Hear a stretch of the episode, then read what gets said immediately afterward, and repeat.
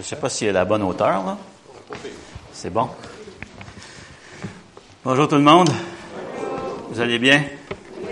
Oui. Nous aussi, on va bien. On est heureux d'être avec vous encore euh, ce matin et euh, de pouvoir avoir le privilège d'apporter la parole. On remercie Pasteur Jacques et Maman Pierrette de nous permettre euh, d'exercer notre ministère au milieu de vous. Et certains d'entre vous, on les connaît bien. Alors, ce n'est pas, on n'est pas en terrain connu. On est vraiment de la famille. Gloire à Dieu. je suis content de voir mon frère Yannick. Je ne sais pas si vous connaissez Yannick. Est-ce que tout le monde connaît Yannick? Yannick, lève-toi juste pour être certain que tout le monde te connaît. OK, c'est lui, Yannick, avec ses cinq enfants. Et euh, Yannick, c'est quelqu'un de mon église euh, quand j'étais à Boucherville. On l'a vu grandir. Et d'ailleurs, il est la cause de notre troisième enfant. Vous allez dire, mais comment il a fait pour être la cause de votre troisième enfant? C'est que ses parents nous ont demandé de le garder un week-end. Et c'était le troisième de la famille chez eux. Et ça a tellement bien été, pas de problème, ils pleuraient pas, tout ça. On pouvait dormir, ils nous dérangeaient pas, rien. On s'est dit, on avait déjà deux enfants, on s'est dit, si un troisième c'est comme ça, let's go for it. Hein? Donc, la naissance de ma fille Sandra, la cadette, c'est à cause de Yannick. Et parlant de nos enfants, je pense qu'on l'avait dit la dernière fois, on est parents de trois enfants, on est grands-parents de quatre. Et hier, c'était notre 39e anniversaire de mariage.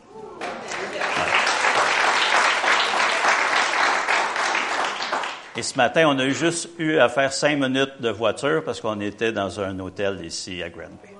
On a célébré notre anniversaire de mariage chez vous. Gloire à Dieu. Ce matin, on est honoré d'apporter la parole et on veut glorifier le Seigneur. Je suis béni aussi d'entendre la manifestation des dons spirituels. Vous savez, c'est une denrée rare maintenant dans l'Église. Je ne sais pas pourquoi. Je pense que l'accent est tellement mis sur euh, l'adoration, la louange, un spectacle en avant, que les gens se disent, bon, nous, on n'a rien à faire, on est spectateurs, on a juste à écouter, donner notre dîme, puis repartir à la maison. Mais c'est bon quand le corps de Christ peut s'édifier mutuellement à travers les dons spirituels. Et je suis béni parce que les dons ont confirmé le message que je veux vous apporter ce matin. Et euh, ce matin, on va tourner dans l'Ancien Testament, le deuxième livre des rois au chapitre 13, et on va lire à partir du verset 14. Deux rois, chapitre 13, verset 14, et on va lire jusqu'au verset 19. Gloire à Dieu. C'est le fun d'entendre qu'il y a encore des pages qui se tournent aujourd'hui. Hein? Parce que beaucoup d'entre nous, et moi le premier, on a notre Bible sur notre téléphone intelligent, on a notre Bible sur une tablette. Donc, on n'entend pas les pages se tourner, mais ce matin, j'entends des pages tourner. C'est, c'est le fun d'entendre ça. Alléluia. Deux Rois, chapitre 13, verset 14. Élisée était atteint de la maladie dont il mourut, et Joas, roi d'Israël, descendit vers lui, pleura sur son visage et dit, Mon père, mon père, chante d'Israël et sa cavalerie. Élisée lui dit, prends un arc et des flèches. Et il prit un arc et des flèches. Puis Élisée dit au roi d'Israël, bande l'arc avec ta main. Et quand il l'eut bandé de sa main, Élisée mit ses mains sur les mains du roi. Et il dit, ouvre la fenêtre à l'Orient. Et il l'ouvrit. Élisée dit, tire. Et il tira. Élisée dit, c'est une flèche de délivrance de la part de l'Éternel une flèche de délivrance contre les Syriens. Tu battras les Syriens à Afek jusqu'à leur extermination. Élisée dit encore, prends les flèches, et il les prit. Élisée dit au roi d'Israël, frappe contre terre, et il frappa trois fois et s'arrêta. L'homme de Dieu s'irrita contre lui et dit, il fallait frapper cinq ou six fois, alors tu aurais battu les Syriens jusqu'à leur extermination. Maintenant, tu les battras trois fois. Que Dieu bénisse sa parole à nos cœurs ce matin. Alléluia. C'est un texte intéressant. Nous savons qu'Élisée a été un grand prophète. Et vous savez, dans la Bible, il y a deux sortes de prophètes. Il y a ce qu'on appelle les prophètes écrivains, comme par exemple Ésaïe, Jérémie, euh, Ézéchiel et tous les douze petits prophètes, Amos, Jonas, etc. Donc des prophètes qu'on connaît plus par leurs écrits, par les oracles qu'ils ont donnés au peuple ou aux nations de la part de Dieu. Mais dans la Bible, on a aussi des prophètes qui ont un peu moins écrit, mais qui ont fait des choses. Et bien sûr, Élisée fait partie de ceux-là. Et vous savez qu'Élisée était un disciple, si on peut dire, d'Élie, qui était un grand prophète dans la Bible. Et Élisée s'était attaché à Élie. Et d'ailleurs, même euh, à un moment donné, euh, Élisée suivait le prophète Élie et tous les fils de prophètes lui disaient, tu ne sais pas qu'aujourd'hui ton maître va être enlevé de toi, va être enlevé de sur cette terre. Et Élisée disait, taisez-vous. Moi, je veux le suivre. Et à un moment donné, il a fait sa demande, il a dit, Élie, est-ce que je pourrais avoir une double portion de l'esprit qui est sur toi? Et Élie a dit, ça peut arriver, mais à une condition. Il faut que tu me vois partir vers le Seigneur. Et ce jour-là, Élie a dit à Élisée, reste ici, je dois aller là-bas. Mais Élisée ne l'a pas euh, obéi, il l'a suivi. Et ensuite, rendu dans cette ville-là, il a dit, non, reste ici, je dois aller dans une autre ville. Et Élisée l'a suivi. À un moment donné, vous savez ce qui est arrivé, il y a des chariots de feu qui sont arrivés, des chevaux de feu. Mais Élisée a gardé ses yeux sur Élie. Il s'est pas laissé distraire par ces choses-là et il a vu Élie être emporté aux cieux par un tourbillon. Et il a reçu une double portion. Les commentateurs bibliques nous disent que tout ce que Élie a fait, Élisée l'a fait au double. Double résurrection, double provision, double toutes sortes de choses. Il a vraiment reçu une double portion de l'esprit qui était sur Élie. Et dans le texte qu'on vient de lire, Élisée, qui a guéri des gens, qui a ressuscité des gens. La Bible nous dit qu'il était atteint de la maladie dont il mourut.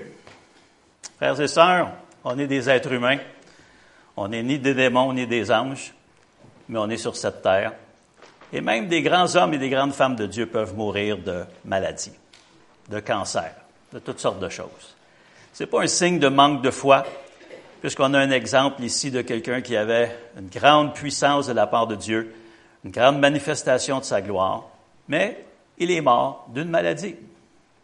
Et ce jour-là, avant sa mort, Joas, le roi d'Israël, est allé vers lui, il a pleuré sur son visage et il dit, Mon père, mon père, chante d'Israël et sa cavalerie.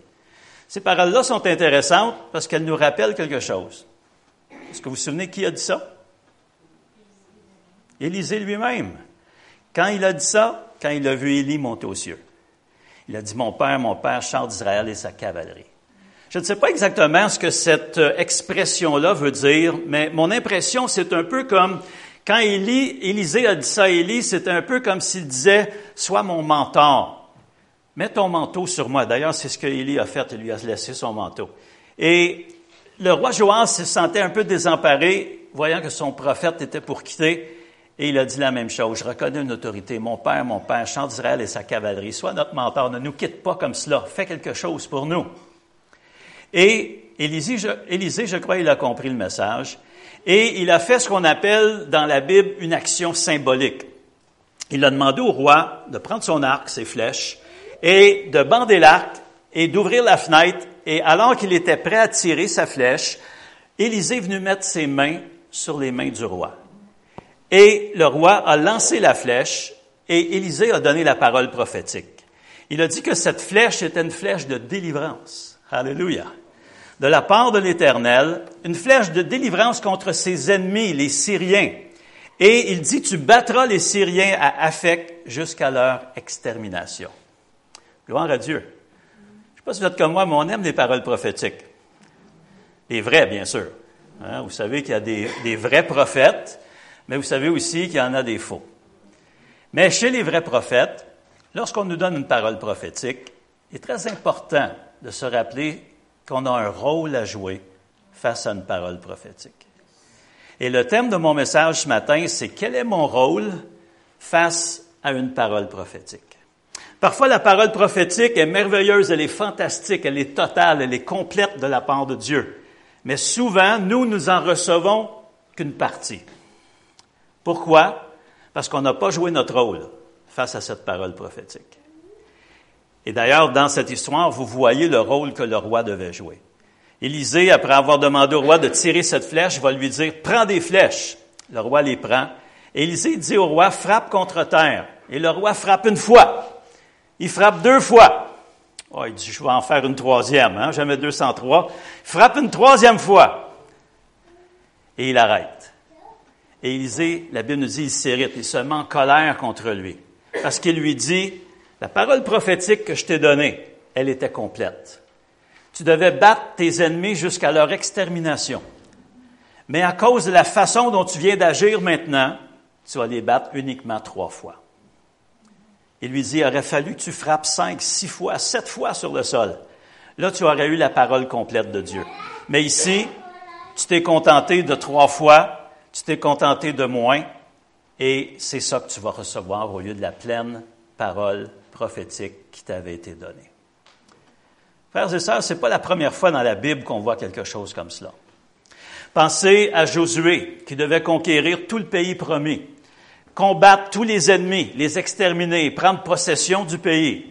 Qu'est-ce que Israël a fait? Ils ont laissé les gens cohabiter avec eux. Et finalement, ils n'ont jamais eu pleine possession du territoire que Dieu leur avait accordé. Pourtant, la parole prophétique était vraie. Dieu l'avait prononcée.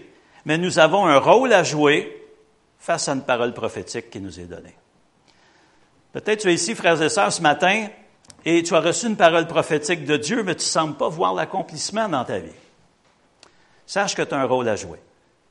Bien sûr, la croire, mais aussi accomplir parfois les prérequis ou les conditions qui sont données à une parole prophétique. Parce que je ne sais pas si vous le savez, mais souvent une parole prophétique, il y a une condition. Souvent, ça commence dans le style, si vous faites ceci, si vous faites cela, moi l'Éternel, je m'engage à faire ceci ou cela. Mais vous savez, souvent, on est comme les enfants. Moi, j'ai ma petite fille qui aime voir les films au cinéma. Alors, elle s'appelle May. Alors, si je dis, euh, Lily May, si tu fais tout le ménage de ta chambre, je vais t'amener voir le film que tu voudras au cinéma. Savez-vous ce qu'elle entend dans tout ça? Je vais t'amener voir le film que tu veux voir au cinéma. C'est ça qu'elle a entendu. Tout le début, elle l'a pas entendu. Pourquoi? Parce que c'est une condition, puis les conditions ne nous intéressent pas. N'est-ce pas qu'on est comme ça des fois? Le si que Dieu dit, la condition, si tu fais ceci, si tu fais cela, non, ça, on a tout oublié. Nous, ce qui nous intéresse, c'est le bout où il dit, je vais te bénir, je vais te sauver, je vais te guérir, je vais faire ceci pour toi. Mais le début, c'est le rôle qu'on a à jouer pour que ça, ça s'accomplisse. Malheureusement, on est un peu comme les enfants. On a une mémoire sélective. Hein? J'appelle ça l'Alzheimer sélectif. On oublie ce qu'on veut oublier et on retient uniquement ce qu'on veut retenir. Ici, on pourrait se demander pourquoi le roi n'a pas frappé contre terre plus de fois que cela.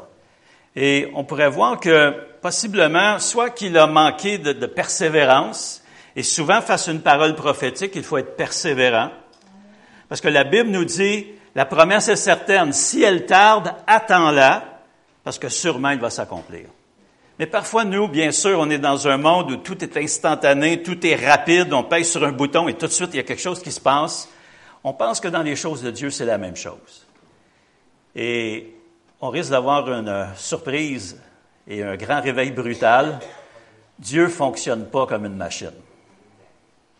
Dieu ne fonctionne pas à notre agenda à nous, mais il fonctionne selon son agenda à lui. Et dans beaucoup de choses qu'il nous promet, ce n'est pas l'acquisition de la chose qui est important pour Dieu. C'est le travail qu'il réussit à faire dans nos vies à travers cette attente et à travers cette promesse-là. Frères et sœurs, il n'y a personne qui va amener son ministère au ciel. Il n'y a personne qui va amener son Église de 500 000 personnes au ciel. Il n'y a personne qui va amener les 3 millions de convertis qu'il a fait dans ses croisades. La seule chose qu'on amène au ciel, c'est ce que Dieu a réussi à changer en nous et à transformer en nous. Et c'est ça qui va nous servir pour l'éternité. Alors c'est important pour nous de voir que ce n'est pas juste le résultat qui est important pour Dieu, mais tout le cheminement pour se rendre au résultat est très important pour lui. Ça me rappelle quand j'étais à l'école et qu'on avait un examen de mathématiques, il fallait pas juste donner la réponse. Je ne sais pas s'il y en a qui sont de ma génération. Si on donnait juste la réponse, on avait zéro. Il fallait donner le cheminement. N'est-ce pas? Les plus vieux, est-ce qu'il y en a des plus vieux que moi ici? S'il vous plaît, aidez-moi. Je me sens comme un, vieux. OK, il y en a quelques-uns. Alléluia.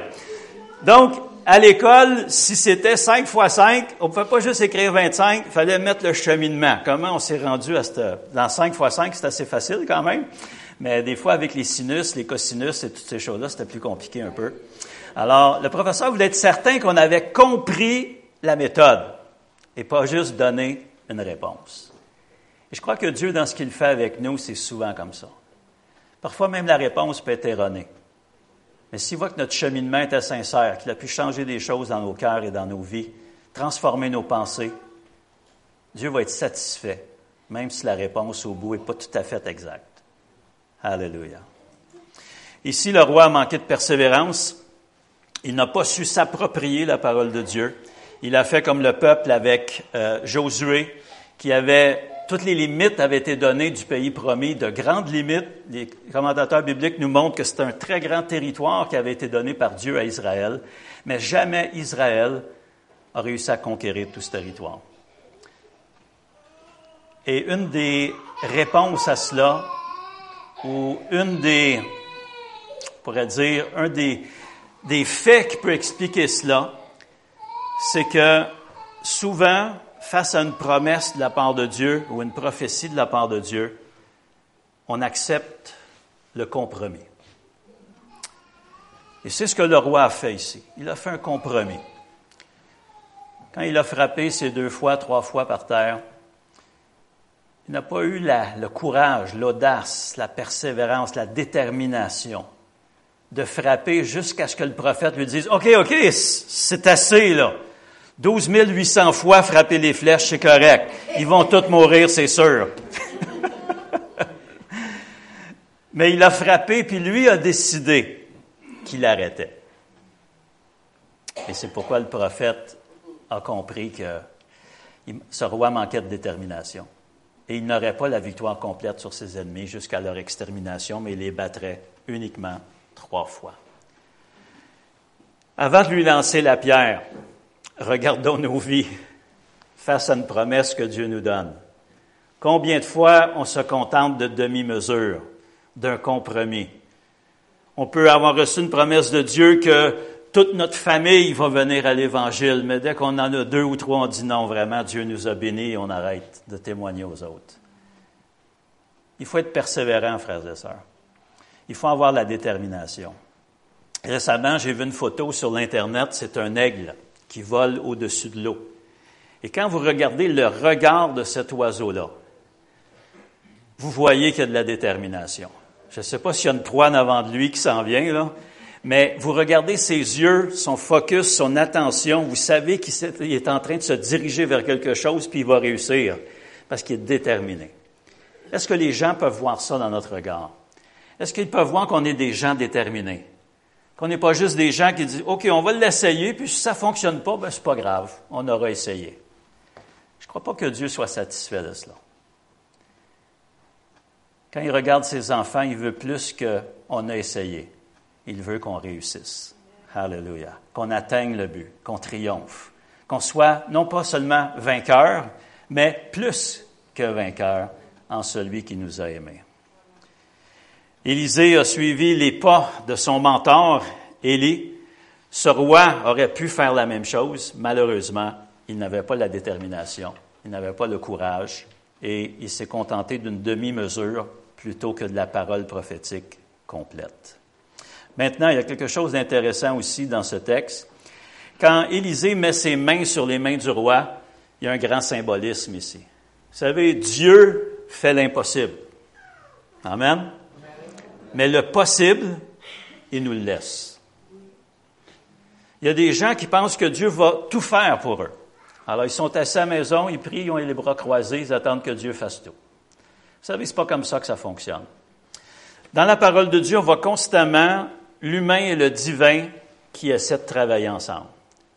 On voit le ciel qui essaie de toucher la terre. On voit un partenariat, on voit une collaboration entre les êtres humains et Dieu. Et c'est d'ailleurs ce qui a amené le salut jusqu'à nous. Une collaboration entre des êtres humains faibles, euh, avec des défauts, avec des qualités, euh, pas dans la perfection, mais qui ont quand même mis la main dans la main de Dieu et ils ont fait des choses avec le Seigneur.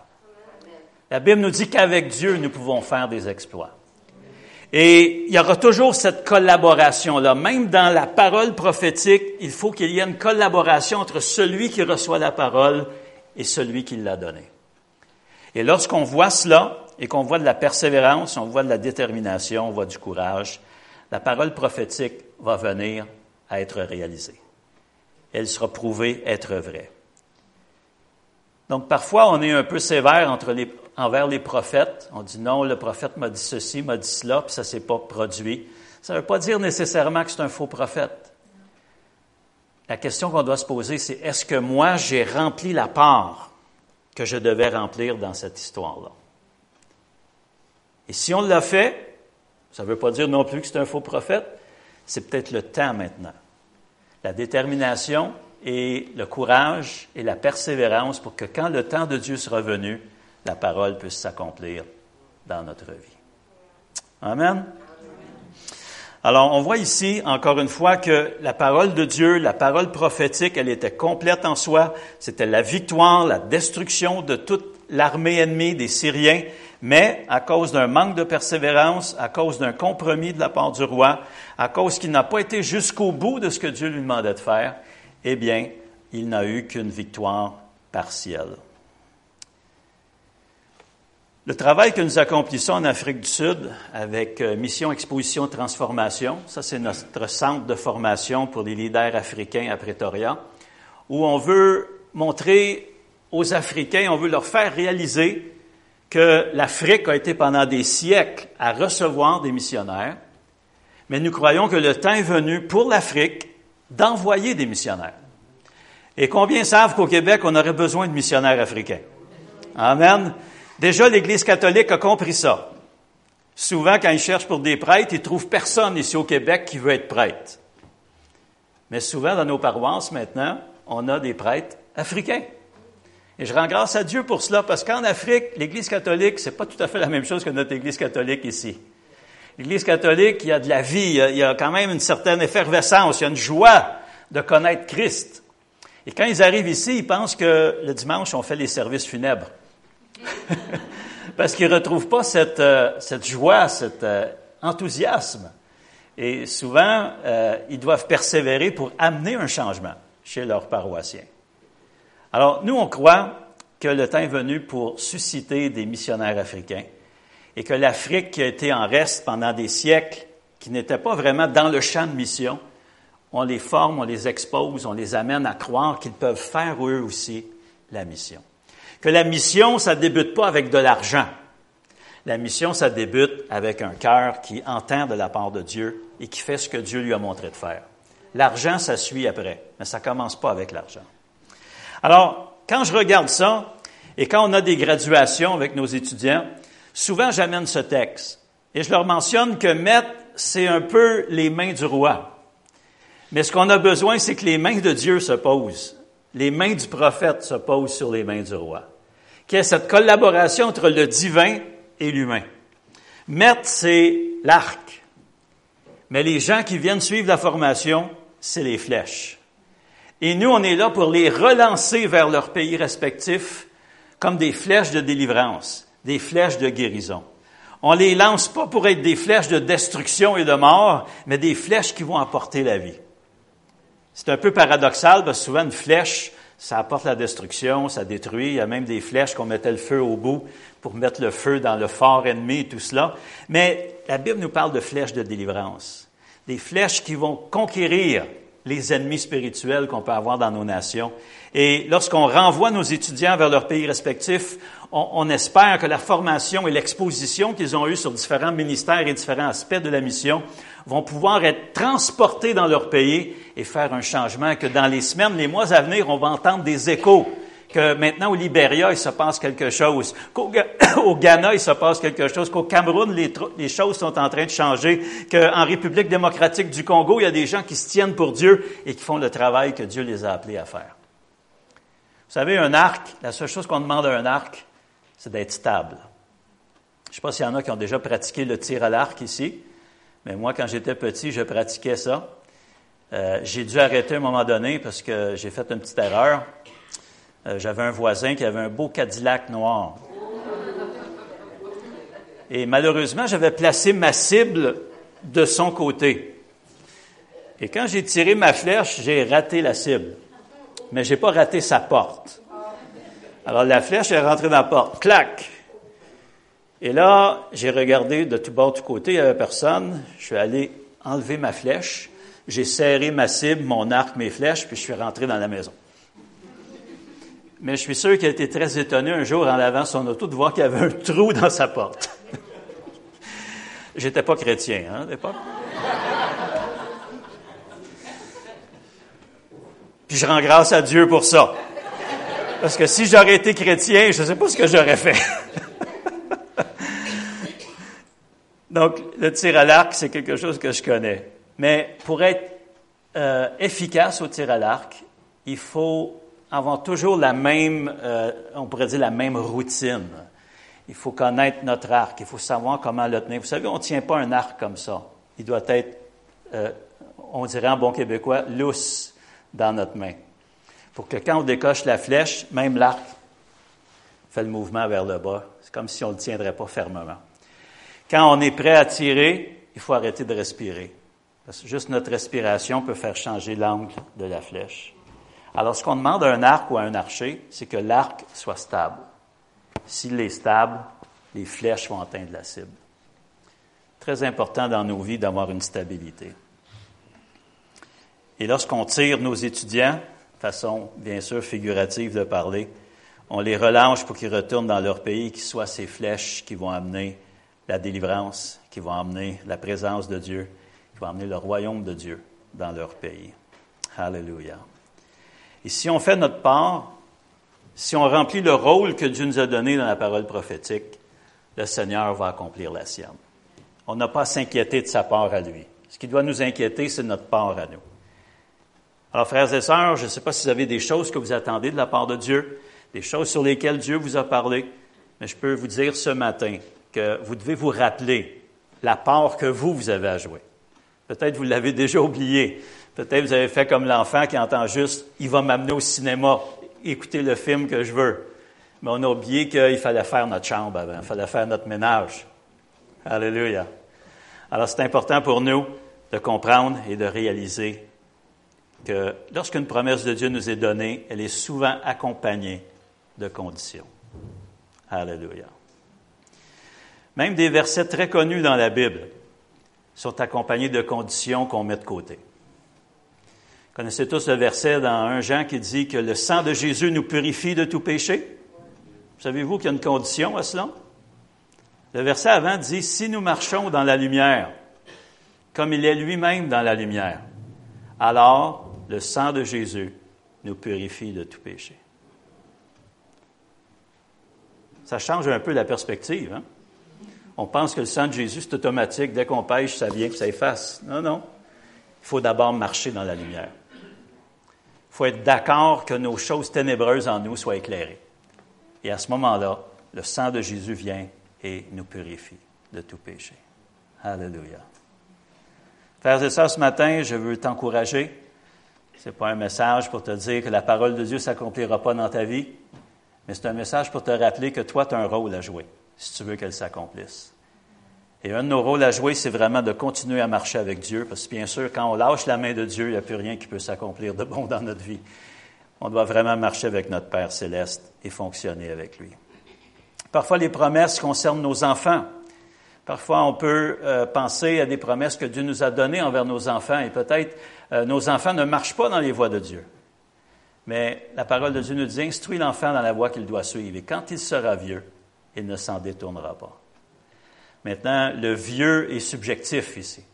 On ne sait pas quand exactement ça va se produire. Il arrive des périodes, parfois chez nos enfants dans l'adolescence, qui se détournent. Mais la Bible nous dit que si on a fait notre travail, Dieu va faire le sien aussi. Amen. Ça me rappelle un peu, et j'aimerais terminer avec cela, ça me rappelle un peu aussi l'époque du désert avec Moïse et aussi l'époque de la terre promise avec Josué. Vous savez, il y a toute une génération qui a péri au désert. Hein. Mais cette génération-là avait vu la mer Rouge s'ouvrir, avait vu la mer Rouge se refermer sur les Égyptiens, avait vu Dieu intervenir pour rencontrer les besoins d'un peuple immense pendant 40 ans. Mais toute cette génération-là est morte. Ensuite, il y a eu la génération de Josué et Caleb, quelques fidèles, les enfants de ces générations-là qui, qui ont péri au désert, qui ont vu aussi le Jourdain s'ouvrir, qui ont vu les murailles de Jéricho tomber, qui ont vu l'action de Dieu vraiment avec leurs propres yeux. Mais la Bible nous dit que quand Josué est mort, malheureusement, ils n'avaient pas réussi à penser cela à la prochaine génération. Vous savez, quand on voit Dieu faire quelque chose, on est convaincu. On n'a pas de croyance, on a une conviction. Mais souvent, quand on parle à nos enfants ou on parle à la prochaine génération, mais ils n'ont pas vu Dieu agir dans leur vie, pour eux, ça ne sera pas une conviction, ça va être une croyance. Oui, je crois que Dieu existe. Je crois que la Bible est la parole de Dieu. Mais vous savez qu'il y a une grande différence entre une conviction et une croyance. Une croyance, si on vous menace de vous tuer pour votre croyance, allez dire, oh non, je suis correct, laissez faire. Je vais devenir musulman. je vais devenir ceci ou cela. Mais quand on est convaincu, on dit non, vous pouvez me tuer, mais moi je crois que Dieu est Dieu, sa parole c'est la parole, et c'est des convictions que je n'ai pas juste des croyances. Et quand une génération a juste des croyances, la prochaine génération, ce pas des croyances qu'ils vont avoir, ça va être des opinions. Puis une opinion, ça, c'est pas fort. Hein? Bon, tu crois que c'est vert, moi je crois que c'est jaune. Bon, c'est pas grave. Le monde est beau, puis on continue. N'est-ce pas que c'est comme ça? Regardez un peu dans, si vous êtes chrétien depuis longtemps. Si on ne réussit pas à amener nos enfants à avoir une expérience personnelle avec Dieu, ils vont être sur une croyance. Et leurs enfants à eux risquent d'avoir juste une opinion au sujet du christianisme. Alors, on a un grand travail à faire. On doit jouer notre rôle face aux paroles prophétiques que Dieu nous accorde. Et on doit voir ces choses-là donner une expérience réelle dans notre vie mais pas juste dans la nôtre, dans la vie de nos enfants aussi. Quand Dieu donne une promesse à nos enfants, assurons-nous que nos enfants persévèrent jusqu'à ce qu'ils voient l'accomplissement de la promesse. Comme ça, ils n'auront pas une croyance, ils auront eux aussi une conviction. Et quand ils vont avoir eux-mêmes des familles et des enfants, ils vont transmettre leurs convictions et pas juste des croyances. Alléluia. Et on a besoin de cela. Beaucoup de commentateurs nous disent que les enfants entre 12 et 16 ans, bien souvent, euh, dans la moitié des cas, quittent l'Église. Pourquoi? Parce qu'ils ont la foi ou la croyance de leur père, mais ils n'ont pas de conviction personnelle. Il faut amener nos enfants, nos jeunes à être touchés eux-mêmes par le Seigneur et avoir leur propre expérience avec Dieu. Alléluia. Ce matin, j'aimerais prier. Peut-être que tu es dans cette situation, peut-être j'ai parlé à quelqu'un ce matin, je ne sais pas. Peut-être que tu as reçu une parole prophétique de la part de Dieu, tu, es certain que c'est vrai, mais tu n'as pas vu l'effet jusqu'à maintenant. Tu n'as pas vu le résultat. Et peut-être que Dieu, à travers ce message, te rappelle qu'il y avait des petites conditions. Souvent, comme les contrats, c'est écrit en petit en bas. Hein. Mais avec Dieu, c'est pas comme ça. Avec Dieu, c'est écrit en gros, mais on ne le voit pas, ou on ne veut pas le voir. Mais ce matin, je t'amène par le Saint-Esprit par sa parole à, voir les conditions que Dieu avait mises et que si tu les rencontres, Dieu va faire le reste. Alléluia. J'aimerais qu'on puisse se lever ensemble.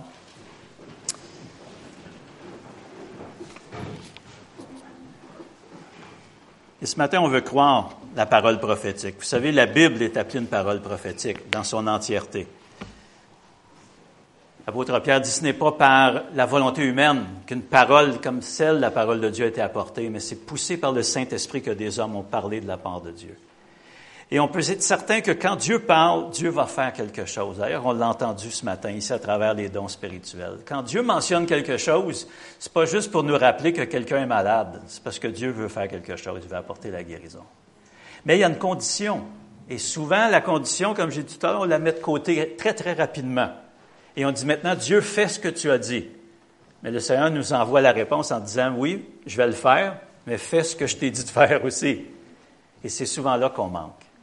Alors j'aimerais prier pour vous, j'aimerais prier pour moi-même aussi, parce qu'il arrive parfois que Dieu fait des promesses et que moi-même j'ai de la difficulté à entendre les conditions, et qu'on puisse être inclus dans cette prière-là.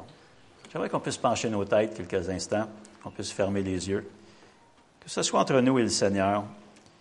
Peut-être tu es ici ce matin et peut-être même tu es venu ce matin en disant comment ça se fait que la parole que Dieu m'a donnée ne s'accomplit pas? Je crois que ce matin, tu as une partie de la réponse. Si ce message était pour toi ce matin, tu aimerais être inclus dans cette prière, je pense que là où tu es, tu puisses lever ta main et on va pouvoir prier ensemble, présenter notre besoin devant le Seigneur. Et faire de, sûr devant le Seigneur qu'on va remplir les conditions. Alléluia. Tu as cette parole prophétique de Dieu, tu as cette promesse que Dieu t'a faite, mais tu ne vois pas l'accomplissement jusqu'à maintenant. Le Seigneur veut vraiment te donner la solution à cela. Mais il veut te montrer le rôle que tu as à jouer. Alléluia. Est-ce qu'il y a quelqu'un qui veut être inclus dans cette prière en terminant? Oui, oui, merci. Oui, je vois vos mains, merci. Alléluia. Oui, je vois ta main, merci. Gloire à Dieu. Alléluia. On va prier ensemble. Alléluia. Père éternel, on veut te rendre grâce parce que tu nous as enseigné à travers ton Fils Jésus que dans le ciel, ce n'est pas juste un Dieu que nous avons, mais on a un Papa céleste. Un Père qui se soucie de nous. Il se soucie non seulement des choses que nous traversons, que nous vivons, mais il se soucie aussi du travail qu'il accomplit dans nos cœurs et dans nos vies. Alors, Père éternel, ce matin, on veut reconnaître que, à plusieurs reprises, possiblement, tu nous as parlé. Tu nous as montré des choses, tu nous as montré un chemin, tu nous as montré des choses que tu voulais accomplir dans nos vies. Mais avec ces choses-là, il y avait des, des, conditions, il y avait des choses à remplir et parfois, nous, on a simplement passé à côté. D'abord, Seigneur, on veut te demander pardon pour cela. Seigneur, on te demande que tu puisses ouvrir nos oreilles, qu'on ait l'écoute d'un disciple et qu'on puisse entendre, Seigneur, les, prérequis, les conditions que tu mets pour l'accomplissement de ta parole dans nos vies. Seigneur, je te prie avec mes frères et sœurs qui ont levé la main. Père éternel, je te demande que, alors qu'ils vont remplir les conditions devant toi, que toi maintenant ta main puisse bouger, Seigneur. Alléluia. Que tu puisses agir, Seigneur. Et qu'on puisse voir l'accomplissement de la promesse, Seigneur, dans les jours et les semaines à venir, Seigneur. Père éternel, on veut te remercier parce que, comme on a dit aussi, ta principale préoccupation, ce n'est pas de nous accorder des choses, de nous donner des choses, mais c'est de faire un travail qui va nous servir à l'intérieur de nous pour l'éternité. Tu veux transformer nos pensées. Tu veux transformer nos caractères. Et tu veux nous amener à la ressemblance de Jésus-Christ. Père Saint, on veut te bénir pour la présence de ton Saint-Esprit. Merci pour la manifestation des dons spirituels. Père, nous bénissons cette Église, nous bénissons son pasteur, nous bénissons l'équipe, Seigneur, qui travaille afin que cette Église puisse être comme un phare, Seigneur, dans cette ville et dans cette région. Père éternel, on te prie que tes paroles prophétiques, même que tu as faites sur cette Église, puissent s'accomplir dans le nom de Jésus. Éternel, on te bénit ce matin.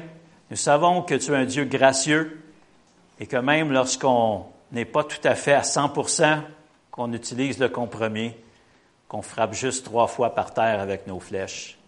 Seigneur, tu nous accueilles et tu permets qu'on puisse comprendre la leçon, afin que la prochaine fois, on ne puisse pas faire ou commettre la même erreur. Seigneur, merci pour ta patience à l'égard de chacun d'entre nous. Merci pour ta grâce. Merci pour ta paix, ta joie, pour l'amour que tu nous donnes. Merci pour la présence du Saint-Esprit Merci pour l'assurance que nous avons que ta parole est véritable et qu'elle durera pour l'éternité. Merci Seigneur pour chacun de ceux qui sont ici. Bénis nos familles, Seigneur, bénis nos enfants. Te demandons toutes ces choses dans le nom de Jésus-Christ, notre Seigneur et Sauveur. Amen.